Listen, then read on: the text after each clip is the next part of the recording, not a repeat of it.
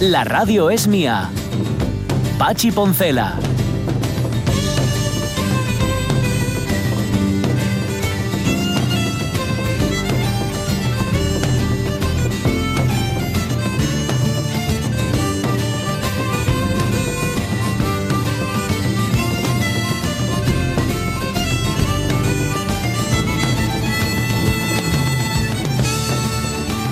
Las 11 y 8 minutos la mañana nos dice Ramón Redondo que en efecto quien hacía de Dalila era Hedy Lamar y que no entiendo muy bien cómo no estoy postrado, cómo no he pedido perdón por mis pecados y me he puesto de rodillas y todo eso. Hay que recordar que Hedy Lamar aparte de ser actriz, eh, Eva Marie Kisler era inventora, fue la inventora de alguna manera del wifi, de las redes inalámbricas, porque creó la primera versión de lo que se llamó el espectro ensanchado, técnica de modulación empleada en telecomunicaciones, etcétera, etcétera. Vamos, que sin ella, sin Hedy Lamar, el wifi no existiría ahora mismo, las cosas como son.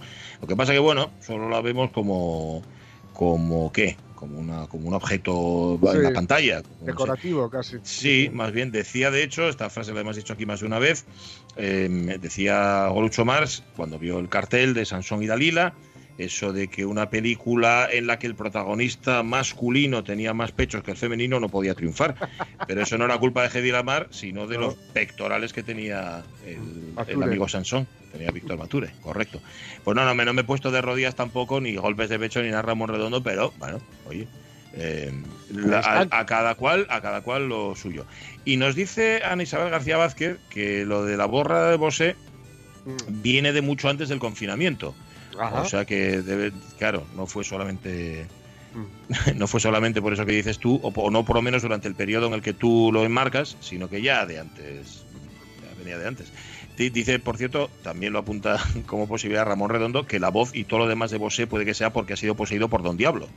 También, también, ¿Eh? no lo descartemos. no, lo olvidemos, que estaba claro, Don Diablo se ha escapado, claro, claro. anda por ahí y te puede pillar a ti por banda. Además, si se encuentra a gusto, en el, cuerpo de Miguel Bosé, pues mira tú por dónde, mira tú qué bien. Bueno, vamos a hablar dentro de un rato con César Maltrago. A César Maltrago lo conocéis por muchos motivos, por muchas razones. Ha estado aquí más una vez con nosotros en la radio mía, fundamentalmente por, por su faceta musical. Pero acaba de sacar un poemario que se llama Marismas de Cielo y Metralla, que se lo edita Canalla Ediciones y nos ha apetecido hablar con él. Y a, y a él le apetecía hablar con nosotros, porque menudo César Maltrago. Tú le dices, sí, sí, te dice, te dice que no. De hecho, yo no sé, bueno, me imagino que terminaremos bien la entrevista. pero sí, es más buen tipo que otra cosa. Así que nada, eh, Marismas de Cielo y Metralla, que tiene un título muy sugerente. Yo no me he leído el libro, pero tú sí, ¿verdad, eh, Jorge? Sí, sí, me, lo, bueno, me lo pasaron y he estado leyendo cosas y tal. Luego leeré si eso uno, porque a él le, da un poco de apuro eh, leerlo. Entonces, bueno, ya a mí que, que no tengo ni vergüenza ni nada, pues abrocho sí, pero eh, bueno, muy en la onda. Mm, de hecho, él, citaba a Nick Cave porque sabe que ahí es un poco de debilidad, ¿no? Es mi, bendita, mi bendita kriptonita. Pero bueno, sí, en la onda de una poesía eh, cruda, con ciertos. cruda pero elegante. No, no. Y, desde luego, eh, muy, muy desde, desde, desde la víscera pero, pero bien trabajada, bien construida y, que transmite lo que quiere transmitir, que muchas veces puede ser algo muy desasosegante, pero bueno, es lo que hay. Bueno, pues vamos a, leer algún poema suyo después y además hablamos con el autor, que siempre, que siempre está muy bien. Nada, estoy viendo, hay una cosa, de verdad, no entiendo muy bien cómo funciona el Facebook, ya no lo entendía, cuando iba en blanco y ahora que va en oscuro, lo entiendo menos todavía. ¿Te sabes la cantidad de mensajes que me pierdo o que nos mm. perdemos, digo me pierdo porque suelo, suelo controlar, suelo echar un vistazo yo, de oyentes que nos los ponen no en público sino en privado y que como no sé a dónde mirar ni a dónde tirar y luego que no me avisa tampoco el Facebook, mm. se quedan así pendientes de, un montón de días. Yo qué sé, estoy mirando uno aquí con de Ángel Alonso, otro de Tiscuc, otro de Angelina Sotelo, de Salva Fernández, de Dave Moyano, creo que de Dave Moyano sí lo leímos. De, bueno, no sé, un montón. De Juanjo Arrojo, yo qué sé. Oye, perdonad si no leemos todos los mensajes, es que muchos se nos van y la verdad es que seguramente la culpa es nuestra, ¿eh? las cosas como son. Preferimos pensar que no, que la culpa es de Facebook, ya que lo mm. tenemos ahí y le echamos la culpa a él, pero, pero seguramente es nuestra. Nos disculpáis y bueno procuraremos hacerlo mejor. Mm, ¿Qué más vamos a tener hoy en la radio mía? Efemeridona, déjame que mire. ¡Ay! Hoy vamos a irnos al cosmos, qué bonito. ¿Mm? Sí, sí, sí, sí. Porque hoy, bueno, aprovechando, tiene que ver un poco con el CERN, ¿no? El, Laboratorio Europeo de Física de Partículas del CERN, en Suiza, pues que tal día como hoy en 2008, pues se lleva a cabo el, mayor experimento de la historia hasta, hasta ese momento, ¿no? Cuando, bueno, luego lo contaremos, pero que se hizo una réplica a escala, claro, a escala muy reducida de lo que podría haber sido lo que sería el mm. Big Bang. Entonces, pues vamos a contar un poco muy someramente, porque no nos da la cabeza ni el conocimiento, pero muy someramente como qué sería esto de, del Big Bang, ¿no? Que se, que se pudo replicar a escala ahí en el, en el CERN. Vamos a hacernos una idea de lo que sería. No, a ver, nosotros el detalle no lo podemos contar. No, al detalle no. Expertos, vamos, a, vamos a ser lo más humildes posible de falta de humildad y eso no podemos. Pero bueno, contároslo y además Jorge lo va a contar estupendamente. ¿Qué más cosas? Noticias vamos a contar también y nos quedó alguna efeméride por ahí pendiente. Mira, por ejemplo, esta, en el 45, Vidkun Kisling, ministro presidente de Noruega durante la ocupación, es sentenciado a la pena capital por su colaboración con el régimen nazi. Todavía hoy en Noruega, Kisling es sinónimo de traidor. Se les pone esa otra cara, ¿verdad usted? La traición carcome, corroe y afila los rasgos. Lo decía Cicerón de Catilina. El señor Vidkun Kisling, sin embargo, si le veis la cara, tenía unos mofletillos así. Mm. es que no tenía cara de mal tipo. Luego, claro, es que mm, los malos tipos tampoco van por ahí poniendo mala cara. Claro, Adrede. Pues Se les vería venir, ¿no? Sí, la verdad, pero la verdad no cumple con la máxima esta que, que salen la máxima clásica que sale en varias películas, además de no fiarse de la gente excesivamente delgada y fiarse más de quienes tengan carnes abundantes, porque eso es que están disfrutando más de la vida y no están para, para traiciones. Y confabulaciones y tal, ¿no? Este lo cumplía, ¿no? Este lo cumplía, no, Decías, mírale que salote. mira qué bien está, míralo, míralo, y mira qué, bien. Em, venga, otra más. 1960, el maratonista eh, etíope Abebe, Abebe perdón, Bikila gana la maratón, mm. o, sí, la maratón de los Juegos Olímpicos de Roma en, pues eso, en 1960, corriéndolo, ojo, descalzo, los 42 kilómetros y pico largos, descalzo. En cualquier caso, niños que nos escucháis, no es conveniente andar por ahí descalzos. Pues esto es lo que he estado haciendo. Pasearme descalzo por el parque. Paul, estás loco. ¿A que no sabes qué me pasa? Que estás borracho. ¡Yupi! Por fin te has dado cuenta. Sí, señor. Esto es Descanso por el Parque, él es Robert Redford y ahora mismo no me acuerdo de quién es ella, pero ya verás cómo sale Ramón Redondo y nos lo dicen. Nos lo espero, espero, espero, que es el dato que nos falta. Y en el 81, el Guernica, el cuadro Guernica de Pablo Picasso vuelve a España procedente del Museo de Arte Moderno de Nueva York junto a los 23 bocetos que lo completan. Es cierto que una vez usted eh, encontró eh, a unos soldados nazis eh, mirando el Guernica, su gran obra maestra, y ellos le preguntaron si lo había hecho usted. Y usted dijo no no, eso lo han hecho ustedes, a los nazis. Sí, tenía unos huevos yo. Pero no, no entendieron el sarcasmo y se pasaron años intentando cobrar derechos de autor. Mira. Ya sabes, nazis e inteligencia son palabras que nunca van juntas. Como Carmen Lomana y Mercadillo. La sangre gris en el lienzo clava su lanza y salpica. No hay un rojo más intenso que los grises del Guernica.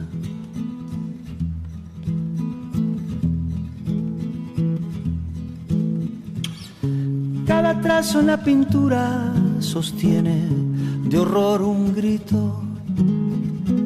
Guernica, un rumor maldito te atraviesa cada hechura y muerde a cada criatura sobre el violento retablo, mientras un sordo vocablo de muerte el óleo rubrica y te desangras Guernica por los pinceles de Pablo.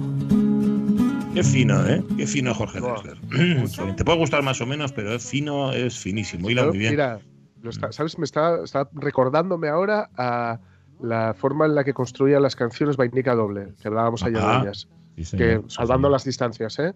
Pero qué bien construido, qué, bien hilado todo, ¿no? Lo que cuenta, el cómo lo cuenta, con esa rima eh, que no cae en el ripio, pero que rima y, y contando lo que quiere contar y musicándolo como lo quiere musicar. Que, que, Hay que bien, bueno. sí, sí. Hay que ser muy bueno. Esto era parte de un ciclo que se hizo de, creo que es acordes a Guernica, algo así. Se volvían Mm, los cantantes, sí, hacían sí. sus coplas.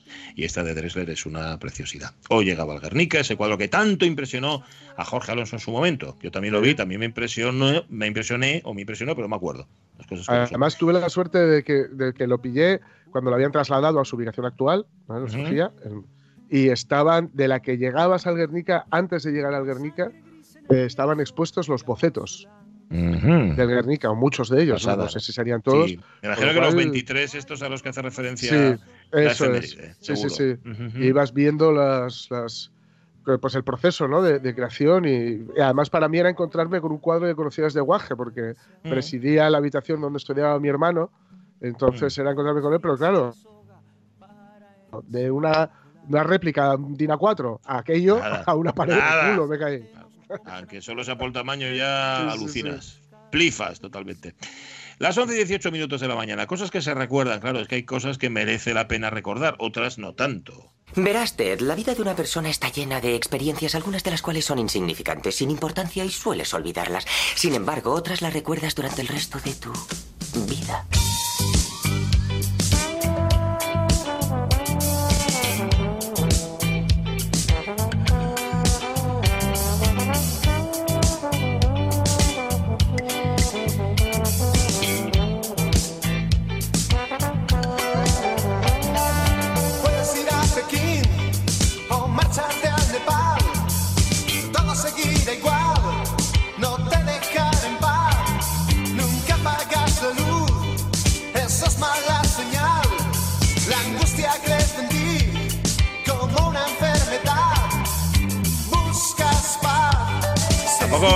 Tampoco, son malas las letras de Boni Pérez, ¿eh? Para no los no no y, y menos eh, con, en, la, en la voz en la garganta de Carlos Redondo Uf. Maravilla, sí, señor. Esto es recuerda Marrakech porque yo hablaba Sí. justamente de recordar, de recordar sobre todo números de teléfono, ahora Mm. mismo ya con lo- la agenda de los Ah, móviles y eso todo nada esto, ya no tendemos a recordar.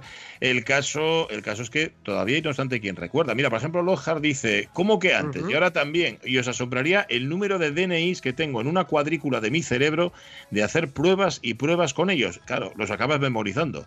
Así que tú no te acuerdas de teléfonos, que también seguramente, sino de DNIs. Es curioso, Claro. yo recuerdo el mío de milagro. Mm, Nada más. Dice Agustín Sevilla Montes, casi todos. Me, imagino que es que se acuerda de casi todos los teléfonos todavía. Marce Gijón, yo siempre he sido la que memorizaba todos los teléfonos en la oficina, aunque los compañeros querían llamar, no lo bus cuando los compañeros querían llamar, no lo buscaban.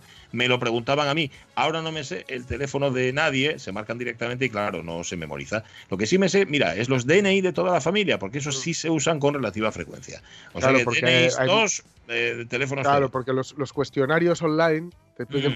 el DNI entonces claro eh, bueno a veces también el teléfono pero el DNI para ciertas Sí. cosas que tienen que ver con la administración Sí, el, número, siempre. el número de cuenta te piden también, pero El yo soy de capaz de acordarme de mi número de cuenta. No yo me lo sé. tampoco ni del de tarjeta No, pero vamos tampoco, tampoco. Y ni me acuerdo, fíjate cómo es, que es que no me acuerdo ni del numerito este que tienes que poner, que tienes en la tarjeta, que es la clave Sí. para no tampoco me acuerdo, no me acuerdo nunca de nada. Qué desastre. ¿Qué más tenemos por ahí? A ver. Rubén Cardín dice, antes tenía memorizados unos 20 números de teléfono, ahora todavía conservo alguno, pero no sé ningún teléfono de móvil. Supongo que lleva gancia de no ponerme a aprender, aprenderlos. Con más tecnología, menos cabeza. Bueno, es posible, Bueno, fíjate, podemos verlo por la, Sí. No, podemos dime. verlo por, por el lado bueno. Eh, Sí. Podemos dejarle más hueco a la cabeza para otras cosas. Otras cosas, que es mentira, pero luego Pero esos bueno. huecos no los ocupamos, quedan ahí vacantes. Que ayer que hablábamos justamente de primeros amores, mm, es posible que más de uno y más de dos recuerden el teléfono de su primer novio o de su primera novia. Yo no, ¿eh? No, Yo no me acuerdo, si te digo la verdad. Pero es el típico, también porque antes, eh, eh, lo explicaba muy bien antes María José de Pablos. Ahora mismo, dice, bueno, los chavales se mueven en otro ámbito Claro. que no es el de la llamada telefónica, pero antes, ¿qué hacías? Llamar por teléfono. Sí. Y desde cabina la mayor parte de las Sí, veces. sí, sí, efectivamente. Yo, yo el teléfono que recuerdo de, de, de una, de una ex es precisamente de, de- de cabina, de llamar al teléfono móvil a, a la cabina. Eh, dice, dice Rego, dice, puf, ni uno. El mío de suerte, bendita memoria a largo plazo. Juan Noval nunta la cosa como para saturar les neurones, la sustancia gris dedícola a otras cosas antes que llegue el alemán. Mm, Ya sabemos a qué te refieres, Juan. No sé ni en mi teléfono, nunca me llamo a mí mismo, para eso está la agenda. Apartado yo. Mira yo y entonces sale su número. Está, está bien. Mi número de teléfono, Ah, sí. mi dirección. Todo. Si me encuentras, llevarme a Este soy yo. ¿eh? Más cosas. ¿Qué más tenemos? Alfredo aquí? García Vázquez. Dice, las matrículas de los coches, desde que quitaron la provincia y pusieron el 3-4, mi cerebro dejó de memorizarles. Ya, es que antes molaba, ¿a que ¿no os molaba Sí. mucho antes Sí. mirar matrículas y ver de dónde eran? A mí, me- a mí me gustaba mucho, sí, sí, sí. sí. Ahora, si quieres saber- Había hasta juegos de coche para esto. Ah, sí. Sí, sí, No sí, sí. El primero que vea tres, tres matrículas que no Ah. sé qué.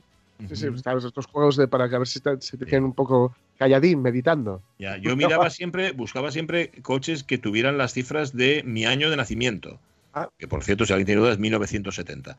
Y buscabas que tuviera un 1, un 9, un 7, un 0 y da, mira, no sé, me entretenía mucho. Y ahora si quieres saber de dónde es un coche, tienes que mirar el concesionario, que Mm. suele venir en la matrícula y te suele poner almendralejo, Sí, sí. vendas, cosas de oral. Em, dice Gorgo Carmelita, aún recuerdo los números de teléfono de las casas de la familia que se pusieron en la época de la prehistoria.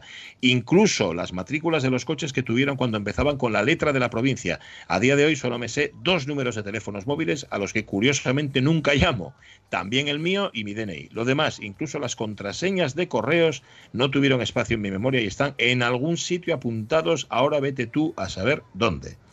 Claro, eh, es que también te recomiendan cambie la contraseña cada cierto tiempo, mm, a cierto tiempo, cada un tiempo determinado, mira a ver, pero vamos a ver, mm, y no la apunte, no la apunte ningún papel, porque si le Sí, pillan sí. con ella, chico, yo soy incapaz de, de hacer eso. No, hombre, algo que sea, y luego te ponen seguridad de su contraseña, ¡meh! Sí, Flojita, floja. ¿eh? Me parece fatal eso. ¿Qué sabes tú? Ok. Eh, Gloria Mier, los teléfonos hijos de toda la familia y amigos, las matrículas de los vecinos y familiares. Ahora solo sé mi DNI, el de mi marido y el de mis hijas. Nos vamos haciendo muy cómodos y muy dependientes del móvil. A ver, voy saltando aquí cosas de agenda de, de, ay, de Ramón, que tiene un montón y por cierto, luego las comentamos. Pepita. Pérez dice, ¿eh? Muy jugosa, sí, sí. Sí, está muy jugosa, sí, señor. Estoy viendo, por cierto, una foto de David Trueba que Sí. cada vez se, tiene, con perdón, ¿eh? cara de señora, ¿no? Un poco, cada vez más. Eh, Sí, puede ser, puede ser. Yo le, le veo bien, le veo fresquete. No, no, está muy bien, está bien. Vamos, aquí admiramos, veneramos a David Trueba. Alguna vez lo entrevistamos y es, aparte de ser una cabeza pensante, es un tipo encantador. Pero se le, es un poco McCartney en ese Sí, puede ser, puede ser. Puede ser. Bueno, Pepita Pérez se pregunta, jo, ¿cuál es la pregunta de hoy? Ay, esa cabeza. Dice María Sumuñiz, la verdad que sigo aprendiendo números de memoria, sobre todo los que más utilizo. Además, también me sé los del DNI, del mío y el de mi hermano, porque es el anterior al mío, el de mi madre, el del rumbero e incluso el del padre del chaval. Fíjate, la verdad es que tengo buena memoria. Dice Pepita Pérez, el DNI de la mi hermana y es posterior al mío. Presta, ¿eh? Mira, yo esto nunca- no, en caso, en mi caso no es así.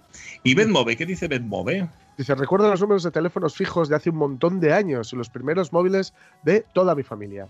La matrícula del coche de mi padre, el número que tenía el colegio, también lo recuerda. Ahora solo mi número y mi DNI. Y a veces, como no lo suelte de carrerilla, todavía los doy al revés. Ay, es que esa es otra, como te pongas a pensar en el número o en la clave de la tarjeta. Eso te tiene o que salir, vamos, te tiene que brotar. Si Inmediato, no, no, no, si no te equivocas seguro.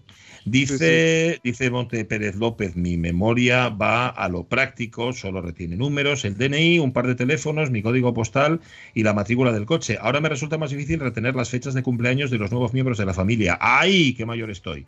Todos estamos muy mal. No te preocupes. Iván de la Vega, nuestro cerebro ha cambiado de posición y ahora se ubica en uno de los dos bolsillos de los pantalones. Ahí está todo. En mi caso, aún quedan los recuerdos a largo plazo de mis experiencias vividas. Sí. Mm, y mira que bien nos viene la aportación de Bárbara Alonso, jefa de informativos de esta casa. Dice, si me pongo a pensar, porque desde el punto de vista de un periodista, si me pongo a pensar, recuerdo dos móviles, diez fijos, dos ya no se utilizan, y la matrícula de mi primer coche. Eso es precisamente lo que antes recordaba siempre, las matrículas. Ahora ni una sola. Esto lo digo porque eh, en las redacciones de los periódicos era muy habitual, siempre había alguien, bueno, de los periódicos, de las radios, de, bueno, de cualquier medio de comunicación, siempre había alguien que se acordaba de todos los teléfonos, ni siquiera hacía falta ir a mirar la agenda, porque siempre a fulanito le preguntabas, incluso tú, si no tenías buena memoria, que era mi caso, recordabas, yo qué sé, 10, 15 teléfonos que eran fundamentales a los que llamabas todos los días. Yo qué sé, Protección Civil, la, la DGT, eh, no, Mm. no sé qué la policía, todos esos te los sabías todos de memoria, incluso alguno más. Ahora mismo, nada de nada. Eso se acabó también en la redacción. Triste, pero es así. ¿Qué Bueno, más nos tenemos pa- cuentan? hay, pape- hay papelinos. con- Sí, que sí, que sí, pero no con es lo mismo. de- números de teléfono. No es lo mismo. Venga, más. Pues mira, Rodríguez Rego nos dice: el asturiano, ¿cómo? ¿Cuándo? ¿Dónde? ¿Qué teléfono tenía? No, no sé muy bien, le pregunta Lojar, ¿eh? de hecho, a qué Ah. se refiere, pero Lojar, no intentes entenderlo, es la postura críptica del- en, el mundo que tiene Vale, vale. Rodríguez Rego. Sí, pues José Ramón Blanco Forcelló dice: En una etapa anterior que fui furgonetero, sabía de memoria los teléfonos de clientes y proveedores y sus nombres completos o razón social. Pero me pasaba a veces una cosa curiosa. Tenía que verlos en su sitio o puesto de trabajo. Si los veía en otro lado, me quedaba pensando. ¿De qué conoceré yo tanto a este tío? Mm. Ahora estoy como un cestu, no uso nada a la memoria y eso no puede ser nada bueno. Saludino a todos, dice, y en, y en especial a esa colaboradora que tenéis Rosy. en Fresnedal, que me intriga quién ye, porque yo fui a la escuela de Garrionda y no me di cuenta de quién ye. Ah, pero luego él mismo se contesta. Dice, claro, es que Rossi no se crió en, en el Fresnedal ni por esa zona, sino que se crió en Gijón, con lo cual, claro, por eso no la Claro. conoces. Y además nos lo contaba, la casa que tiene, y la casa familiar, y ahí es donde está. Por cierto, dice Monforcelledo, el coche, el, el no coche, el que yo quiero decir, el mío coche, y de matrícula A 1970 CS. Ya ¿Eh? echaré una foto, mira. Se cumple. No sirve, a ver, no sirve para nada, no me da ni buena ni mala suerte, pero bueno, es las, las coincidencias que tiene la Mm. vida. Natalie Castañón, yo tiraba de la agenda de papel para apuntar teléfonos importantes y hoy en día me sigo acordando de mi antiguo código postal y antiguo teléfono que tenía hace 13 años. Casi nada. Mm. Eh, vale, ¿qué más? Ah, sí, dice Lojar que si lo que queremos es ver todos los comentarios, tenemos que marcar todos los comentarios. Si no, sale mensajes relevantes y por eso os pasa de no ver algún mensaje. Ya, pero yo voy, si lo ponemos en todos los comentarios, me salen en desorden. Y aquí lo hacemos siempre en orden ascendente, es decir, de los primeros que se pusieron a los que se pusieron más tarde. Eh, y no me salen todos. La verdad es que todos, todos no me salen. Y lo que no me salen son las notificaciones. Poco rollo. Bueno, tenemos alguna más por ahí. A ver, tira. Sí, porque he tenido precisamente un problema Ah, espera, pero con, con ellos, pero aquí lo tengo. Sí, no, no, esto, esto, esto, ya lo tengo, ya lo tengo. Tira, Cristina tira. Fernández dice: La memoria que tengo eh, no, me, sur- no me sirve para nada. Dice: Acuérdome de todas las fechas de cumpleaños, fallecimientos, eh, bodes y eventos varios. Y no quiero, pero ya sí. Cuando surge una duda en una conversación, y es típico que digan: Preguntáis a Cristina que pon la cabeza a centrifugar y acuérdate. Tendrá que pensar, ya es lo que hay. Bueno, ya lo que hay, ¿qué vamos a hacer? Y mira, dice Sebastián Losada, cuando era repartidor de un almacén de vinos, faciéndoles factures a mano, acordábame de los DNI de casi todos los clientes. Ahora el mío y poco más. Sois muy buenos, dice Sebastián, os escucho todas las mañanas. Guay, faciendo crema de calabacín. ¿Cómo, cómo faes la crema de calabacín, eh, Sebastián? ¿Pones y un queso o, o haces la tal cual? Porque aquí en casa solíamos poner algo de queso, porque la hace, claro, la hace un poquitín así más Sí. suntuosa y tal. Pero claro, Sí, sí, luego entramos en lo que decía Rossi, en el periodo de dietes y demás, y quitamos el queso. Sebastián, ¿pones y queso o no y pones queso a la crema calabacín? Era el resumen de todo lo que queríamos decir. ¡Ay! Recuerdos, memoria. Súbela, Fabián, súbela, por favor.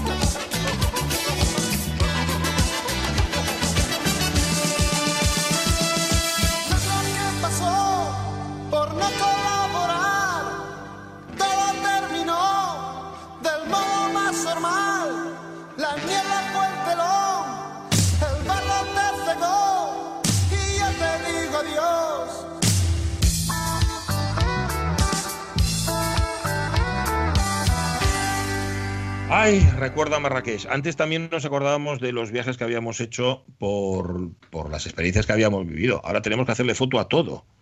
Si no le haces foto, da la impresión de que no estuviste. Y al final el recuerdo no está en la foto, el recuerdo te lo llevas tú puesto, ¿no? Digo yo, así es. Eh, bueno, no quería ponerme poético, pero ya me he puesto. Ya lo habéis conseguido. Dale, Fabián.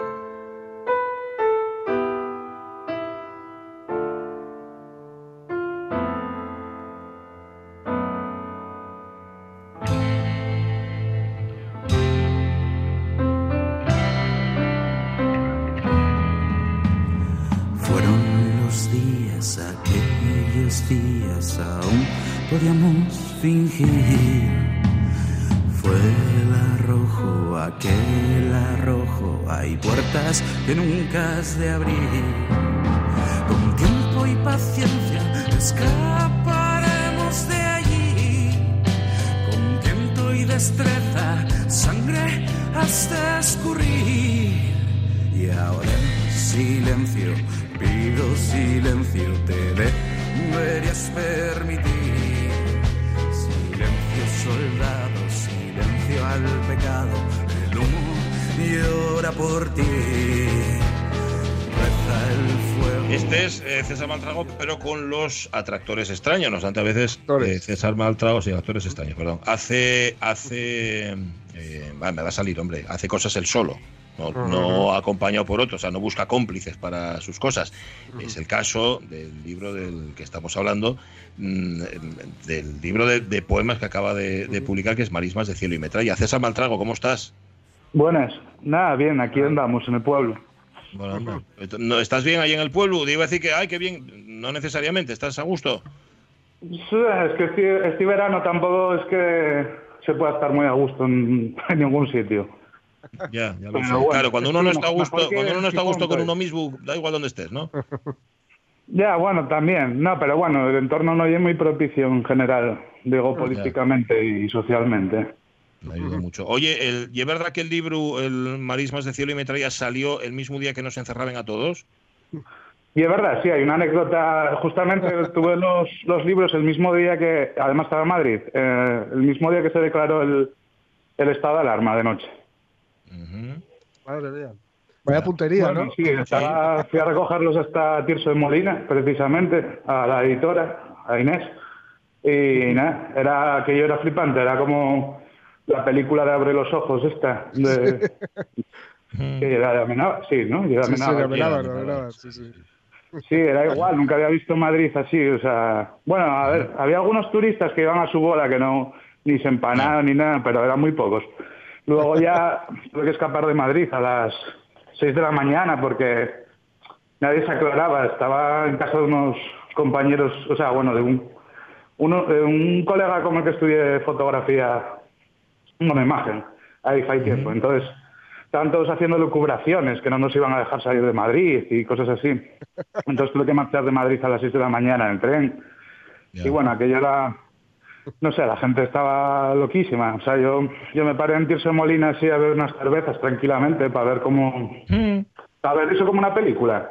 Porque yo era una película, la gente, no sé, era entrar en el líder y el líder de Tirso de Molina iba, iba dando, o sea, la cola iba dando todo, todo el perímetro del, del líder. Al final entre, en- entré y salí. Nada, sin más. Oh, pues estoy pensando que igual si en lugar de haber salido el día que empieza el confinamiento, el libro sale el día que termina el confinamiento, te hubieran salido otros poemas y seguramente otras reflexiones, ¿no? Sobre esta situación tan rara en la que estamos. No tengo yo escrito nada sobre el confinamiento así, o sea, sobre la temática del confinamiento no, no escribí nada, aunque igual, aunque igual lo escribo con el tiempo, porque creo que hay que mirarlo con distancia y, y así se podrá objetivizar mejor, porque bueno, ahora desde la cercanía no se sabe ni lo que ni lo que quieren hacer tampoco, ni porque yo, para mí hay, hay gato encerrado, porque bueno, a ver, lo que, que el FMI obliga a obliga a confinar a personas como lo obligaron a Lukashenko, por ejemplo, que si no, no recibía ningún tipo de ayuda ni nada. Eso ahí es gato encerrado. Y en muchos otros aspectos tecnológicos también.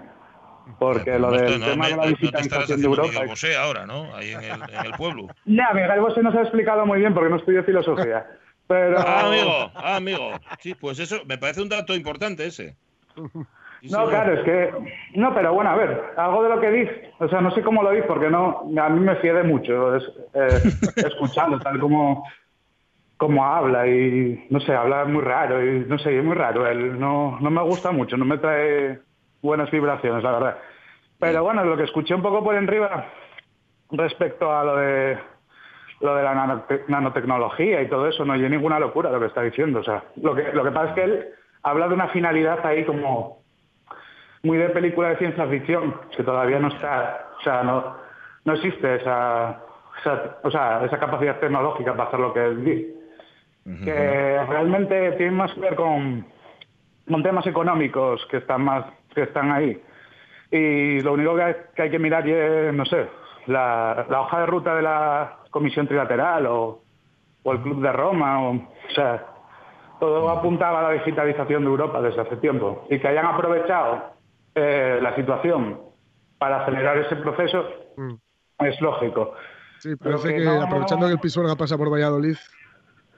Ya. digamos, No, eh, luego- haciendo, haciendo cosas que antes a lo mejor no se hubieran atrevido, ¿no? Y ahora, pues, pues bueno, sí, oye, claro, y, y- que y pa- ahora tienen un día libre para hacer lo que lo que Sí, lo- claro, todo lo claro. que tenían Oye, planeado ya desde y- antes, pero no lo podían hacer de esa manera tan evidente.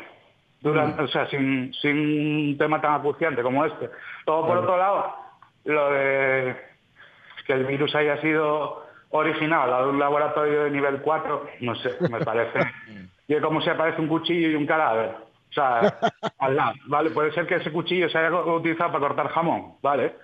Pero, no sé, un cuchillo ensangrentado y un cadáver al lado, acuchillado, Huele, pues, no sé, lo más evidente. Por- Y luego lo de las Olimpiadas, que dicen, porque Estados Unidos se acusa a China, China acusa a Estados Unidos y así. Y, y la verdad no sé, no sé qué opinar, porque ahí, como no tengo ningún tipo de evidencias, pero no sé, resulta todo muy extraño.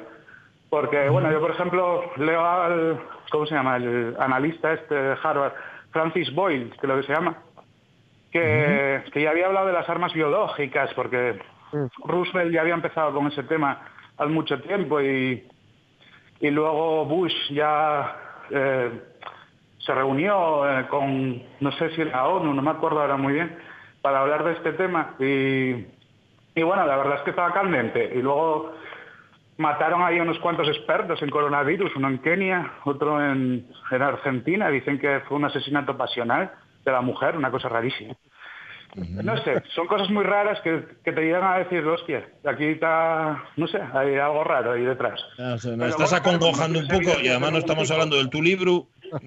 Y, y todo Sí, eso. Tiene- oye, lo, lo tiene Jorge ahí y, y pensabas leer Sí. algún poema, ¿no, Jorge? Sí, sí, sí. Yo antes lo que quería Sí, preguntarte, mejor César, porque yo la verdad es que no soy muy ducho en- en- a la hora de recitar y todo esto. ¿no? Ah, pero Jorge sí. No, pero quería preguntarte, quería, quería preguntarte, César, que para alguien que tan inquieto, tan de, de mente inquieta y también de, de- con tantos proyectos y con tantas cosas que no, no paras, eh, con proyectos audiovisuales o musicales o literarios, como este caso, eh, hubo un momento en el que tuviste que, mm, que pues eso, precisamente parar eh, y centrar a escribir, ¿no? Sí, sí, sí. Ah, De hecho es lo que más me gusta a mí escribir, ¿eh? Realmente. No, yo lo, lo de la, la música es muy cansado, ¿eh? Eso de andar moviendo amplificadores para arriba, para abajo, baterías y, y hablar con el público, luego bajarse, subir del escenario, eso, bueno, es una locura. Y lo del vídeo ya ni te cuento, porque ahí como te vas que manejar a, no sé, pues ocho personas ahí, y luego la cámara y todo, uf, cifras. O sea, normal que en el cine se utilice a un grupo, o sea, porque el cine es, de, es colectivo normalmente, o sea, hacer una cosa tú solo, en plan productor, cámara, dirección, eso es una locura. O sea, habría que... Yo cada vez estoy pensando más en intentar hacer una especie de productora o algo así, Así. porque ya, o sea, hay, hay cosas que quieres hacer y que ya no te da para hacerlo tú solo. O sea, es, es difícil. Claro. Bueno, pues léete una, Jorge, venga. Sí, venga, va. Uno que se llama Palabra de Dios y dice, los poemas de Dios siempre están abiertos, los poemas de Dios nunca llevan nombre, como mucho, solo pus- puntos suspensivos, quizás algún calambre, quizás algún bostezo. El gran verbo de Dios es de carne, prostíbulo, el gran verbo de Dios es de silencio, balbuceo del agua, palabra de Dios. La palabra de Dios es una flema rizada. Si la muerte me encuentra, diles que estaré en mil casas. El ciento y la letanía nos escarba el gran rugido de Dios hasta las entrañas. Animales que se enfrentan en los fangos de la paciencia, platos bastardos del cerdo. Destruid los templos, no habitan vuestros corazones, se quiebran los puños sobre la roca perenne, lo calcario del hueso. Bajo teselas de chaparrones militan borrachos y faunos acicando los jardines. Diplomados del Congreso acicalan sus capirotes, las manos del requiebro estrangulan a la efigie, levantan pálidos rostros horadados de Sanfermines. Los alguaciles del fango con moralinas y pastiches, la plebe del cieno masajea su laringe. No bajes la guardia, te obligarán a visitar sus infiernos, también sus ferias de ganado. Letanía para los que buscan una solución imprescindible al abismo de la mañana. Un humo huye como canto gregoriano, armónico, escondido, enalteciéndose. Tengo hoy una daga para mi hígado, sangraré bilis, los rumores de otros brazos. Fingiré un cielo de varicela, hondonadas de pedazos. Ahí está. Toma. para que veáis la, la potencia que, iba a decir que se, que, s- que se destila del poemario, pero en realidad es una potencia que te salta a la cara, la exuda, más que nada, ¿no? Hay una, hay una imaginería muy propia Sí. y hay una forma de, de- de ver el mundo y de transmitir lo que, lo que le rodea a César muy propia, que yo no sé si esto, eh, tú eres de los de, de los de, mm, ¿cómo te diría yo? Me, me aferro en la medida de la posibilidad a la inspiración o aposento y curro y tacho y curro y tacho y curro y tacho. Pues eh, a veces, a veces coges cosas que van quedando por ahí, el final de un poema, y lo utilizas para volver a empezar otro. Pero los buenos poemas, yo creo que como las buenas canciones salen así como salen de golpe, ni siquiera te das cuenta que salieron. Entonces, no, yo creo que es lo, lo mejor. Y además cuando le das muchas vueltas a algo, al final igual acabas destrozándolo también. Es Claro. posible. Es posible. Sí, de, de hecho, cada vez que hablamos con poetas le preguntamos lo mismo. ¿Cuándo, cuándo está terminado el poema? Pues oye, Mm. eh, casi vale más dejarlo en un eso estado en ya- el que sí que razonable y ya está, ¿no? A mí, yo cuando me puse a corregir los poemas, digo, nunca, nunca estaba bien para mí. O sea, a la hora de que lo envié a la, edit- a la editorial y tal, pues no sé, nunca no estaba contento. Y además una vez que lees el poema como, como cinco veces o así, como que deja de perder, o sea, pierde el, sen- pierde el sentido las palabras, pierden el sentido original las palabras, no sé. Empiezan a, a convertirse en como un anuncio de televisión, algo vacío, que, que repetitivo, y entonces ya no, no tienes la conciencia de, de la palabra en, sus, en su lugar y todo. Eso es, eso es como cuando éramos pequeños, bueno, también se puede hacer de mayor, no sé si lo habéis hecho alguna vez, eso de mirarse fijamente uno al espejo y te miras y te miras y cuando llevas mucho tiempo ya mirándote no reconoces al tipo que está enfrente, o sea, no sabes, no sabes, igual, igual pasa algo así, ¿no? Cuando te lees a ti mismo y dices tú, uff, y esto de eso, ah, qué- qué- qué- qué Pues cosa". muy Oye, lisérgico. te voy- pregunta, pregunta chorra, César Maltrago, Marismas de cielo y metralla, el título de, de dónde viene, porque, porque también es faca, es, va directo al hueso. Pues yo creo, tampoco tenía algo muy, pero bueno, supongo que al Parque Isabel la Católica, que era una marisma también y que lo tengo Sí. tan al lado siempre. Mm. Porque tuve una, estuve un tiempo ahí bastante obsesionado con el Parque Isabel la Católica, de, eso lo digo yo. ¿Y No sé, todos esos símbolos y las columnas y, y el templete y todo. Sí, no yo he visto siempre- fotos, fotos tuyas hechas ahí en el, en el árbol hueco este que hay por ahí. Ujú. Ah, sí, ese árbol es mítico, o sea, ese árbol, Sí, bueno, sí, todo- yo creo que todos los pajes de, de- de la misma época, vamos, nos dijo o nuestra abuela o nuestra madre, no entres ahí, que hay jeringuillas y tal. Sí, sí, Y- sí, sí. No, sí, sí, ese- fotos por ahí ya tengo mogollón. Y el parque, el parque tiene algo extraño, no sé, siempre me digo yo, bueno, conocí a mi exnovia ahí y la verdad es que tengo muchos momentos ahí. Ya, Pero ya. bueno, oye, creo que me Jorge, gusta mucho vivir en Gijón últimamente. Mm. Jo- Jorge, léete otro, anda. Vale, mira, a ver, espera, que tenía uno cogido, subo un poco, que tengo aquí, los tenía eh, un poco medio desordenados, en realidad, iba a decir ordenados, pero no, mentira, desorden- desordenados. Tú creías que estaban ordenados, pero Había no Yo estaban. creía que- estaban ordenados, pero no, y tú aforismos, tenías ¿no? mucha razón, no, no te hice caso. Claro, es que los aforismos no se pueden leer tampoco. O sea, no. Sí, no es- yo Mm. tengo la duda de cómo leer los aforismos, porque si leerlo como con las pausas Mm. de la poesía o, o como una prosa. Ahí Sí, yo, yo le he leído, de hecho aquí he unido eh, lo que era un poema, digamos, como tal, y, y varios de los, de los aforismos, ¿no? Pero, ah, ay, de verdad, a ver, ¿eh? que ahora sí que lo centro. Mira, que a mí me gusta mucho por ejemplo. Sí, sí, sí. aforismos Mira. Tengo aquí, por ejemplo, el, el que abre, digamos, por cierto, hay un prólogo muy chulo de Pablo de Pablo Un, de Pablo Un Destruction, que Sí. Da muy No, bien el clavo, es también un poco es certero también con, con el verbo, el chaval.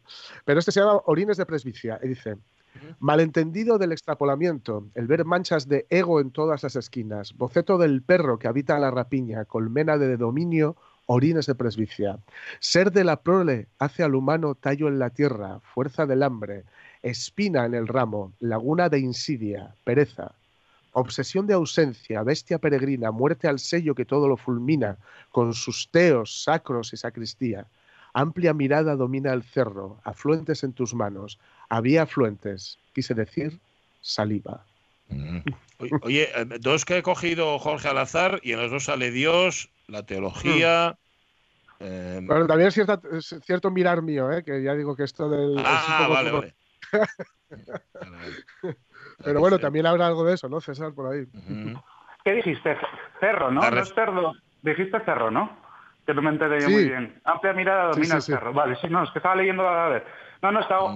Es que yo leerlo no, no se me da muy bien. O sea, me, me trabo y no sé, tenía la intención de hacer un espectáculo en plan spoken word con el pedal loop y, y grabar ahí unos banjos tocados con arco, alguna historia así psicodélica y, y recitar encima. Pero lo que pasa es que estoy, estoy esperando, porque bueno, con esto del coronavirus y todo esto, se te quitan las ganas de todo. Totalmente, totalmente. Bueno, César Maltrago, nos presta mucho hablar contigo, verte ahí trabajando, currando, ya sabes, aquí, aquí nos tienes, a los de la radio mía, rendidos a tus pies. Nada, muchísimas gracias. Ya, Un abrazo fuerte. A ver para si dentro de poco sale el siguiente, el siguiente disco ya. Pues aquí lo, aquí lo contaremos y aquí sonará, no te quepa duda. Un abrazo. Gracias. Un abrazo, César. Hasta luego. Hasta luego. que nunca has de abrir. Con tiempo y paciencia escaparemos de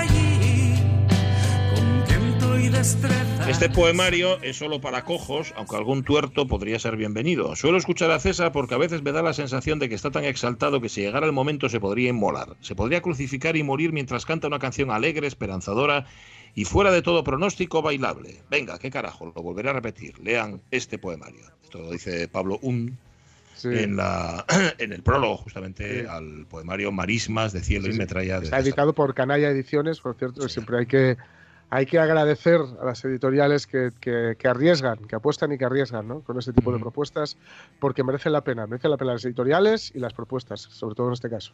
Sí, señor. Oye, perdóname que vuelva al puré, a la crema de calabacín que está haciendo Sebastián Sí. Rosada, que le echa tres quesitos. Claro, ¿Ves? Ya, yo, yo está- está más rico. yo suelo recurrir a ellos, lo que pasa es que, claro, efectivamente, si hay un reg- Mm. No, no, a mí, pero a mí en casa no me dejen. O sea, no, yo Por eso, por quisiera, eso. Claro. Dice, le puedo echar tres quesitos. Y nos dice, por cierto, que le encantó escuchar su nombre por la radio. Va, pero lo decimos más veces. Sebastián Losada, Sebastián Losada. que está muy enganchado al RTPA. Muy bien. Eso es salud mental, Sebastián. Sí, de- Cuando ya todo haya sido enterrado y lo eterno sea una lombriz.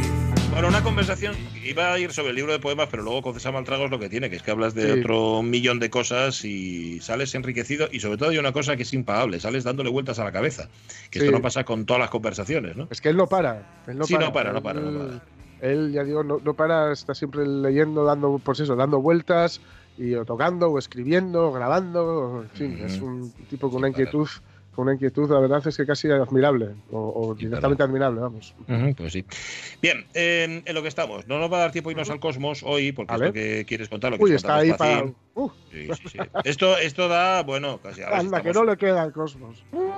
todavía. Madre mía, además es- se va expandiendo, que esto no sé si claro, lo sabéis. claro. Si lo tenéis no claro. para, venga, venga, para Para, venga, con- para como César Maltrago, venga, ta, no va- para. Así que lo que vamos a hacer es contar este par de noticias que tenemos aquí y oye, así pasamos el rato, ¿no? No me parece mala sí, idea. Pues, sí, sí, pues noticias.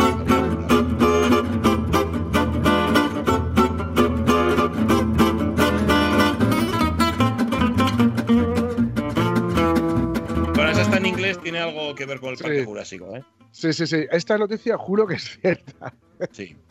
Juro que es cierta, porque además la, la- la vi eh, por Facebook y luego fui a buscar la fuente, que es un- una publicación inglesa, vale que es el Sun, que no es muy fiable, pero sale un vídeo también del tipo, con lo cual es verdad. Y dice, marido se gasta 1.600 libras en un T-Rex de 11 pies después de que su mujer le pidiera que comprara un gnomo de jardín. ¡Hala!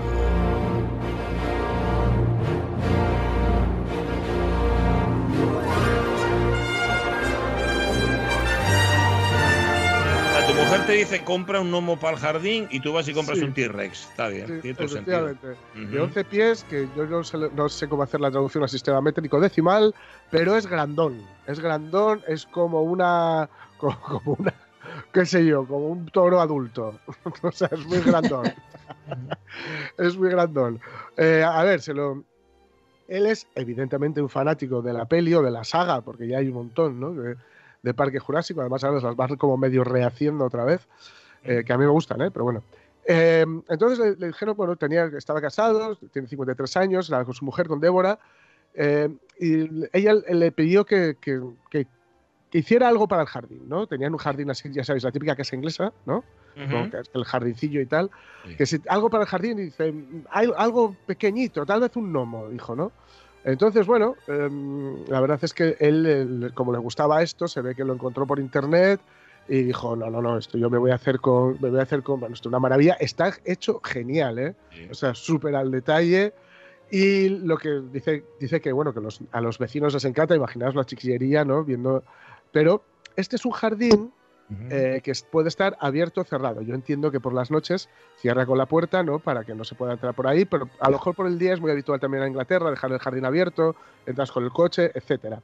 Entonces, este tipo, que además se le ve que es un poco gachondo, lo que quería era eh, colocarlo cuando ella estuviera fuera y que al entrar en la casa y dar la vuelta a la esquina y entrar en el jardín, se encontrara con eh, el, el- el T-Rex, el, el- el dinosaurio- tiranosaurio Rex, y hacerle una foto, hacer una foto del momento. Pero dijo que desgraciadamente llegó en otra hora y que eh, no, o sea, llegó una hora que no- donde él no la esperaba, entonces se lo encontró él solo, ella sola, y, ella, Ujú. y él supo que se lo había encontrado por, por, por los gritos. Hombre, que te encuentras ese cacharro Claro, en medio ella jardín. entró en el jardín, esperaba ver nada, o si acaso, un gnomo, y se encontró un Tyrannosaurus Rex, bastante tocho, insisto, ahí puesto en el jardín y con, un, y con cierto realismo. Además, estás doblando el cuellín así como mirándote mal, o a punto Mira, de mirarte mal. 11, 11 pies son 3 metros y 35 centímetros. O sea, Ahí más de 3 tenéis. metros. Sí, que por Sí, cierto, sí. gracias Monforcelledo y Ramón Redondo, que estaban ahí al quite. Ahí, muy bien, gracias. 1.600, 1.600 libras, ¿eh? que serán 1.800 euros. No está mal para la broma. Eso sí, la señora gritó, bueno, el grito debió de ser tal vez. Asustóse el T-Rex, no te digo Ahí. más. Hola, señora.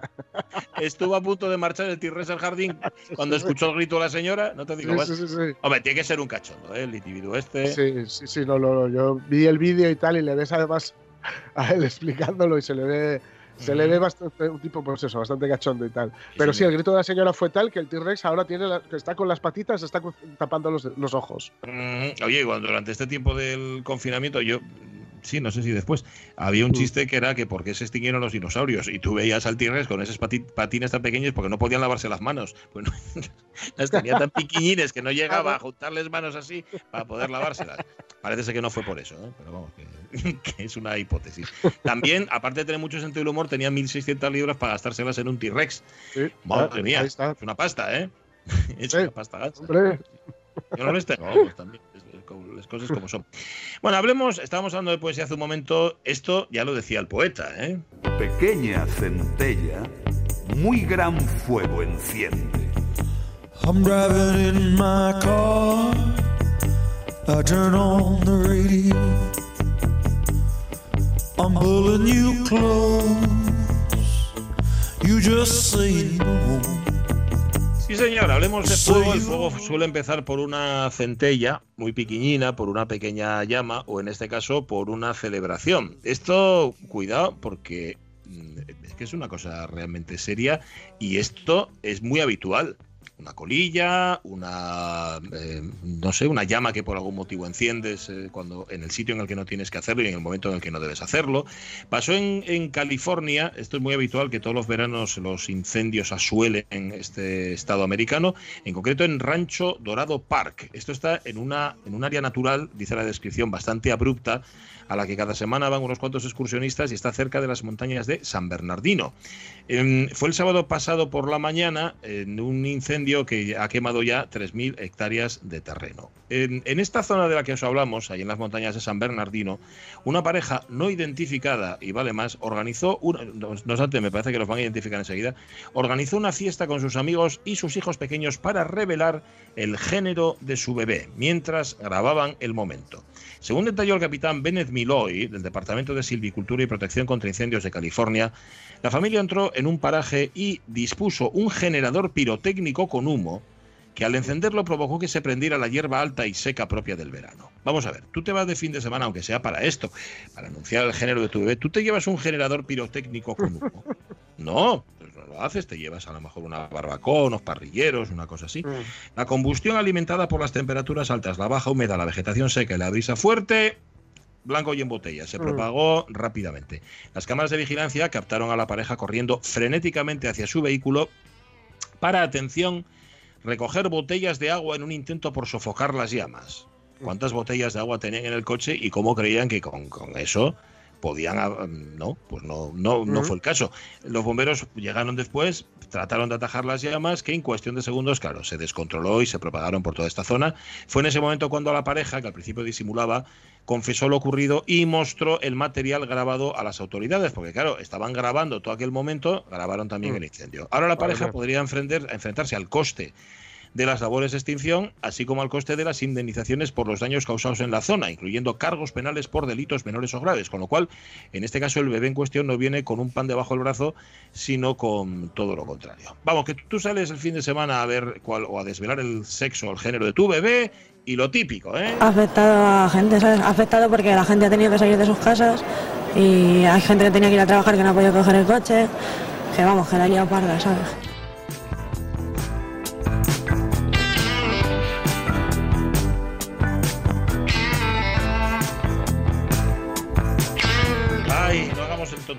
Hagamos el bobo. Si vais a salir Pues a la sí. naturaleza, acordaos. Mm. Es que, mm, como dice el poema de Juan de la Encina, como decía este señor, pequeña centella, muy gran fuego enciende. Si es que ya lo decían los clásicos. No, no debéis olvidarlo. Bueno, hemos llegado a las 12, ¿no? Falta un minuto ahora. Sí. Tenemos una tercera hora en la que vamos a hablar de la Semana Europea para la Prevención de Residuos, que en Asturias coordina Cogersa y que se ha llevado unos cuantos premios. Hay una iniciativa muy, muy chula que se llama Lenguaje del Mar, de la que vamos a hablar dentro de un rato. David Varela hoy anda por ahí de turné o de bon turné, pero nos ha dejado algún apunte también festivo. guay. Que os vamos a contar. Hoy es jueves además y tenemos a Fernando Menéndez que nos va a llevar ahí por de biblioteca en biblioteca, de librería en librería, siempre digo biblioteca, de librería en librería. Y tú nos traes a Neil Young, ¿verdad? Sí. Ragged Glory, nada más Vale. y nada menos. Os lo vamos a hacer entero. Hoy no, ¿eh? No, y no, no. En cómodas diócesis, como decía el otro. Vale, pues eso en la tercera hora de la radio mía. Ahora, chavales, las noticias. Samson and Delilah.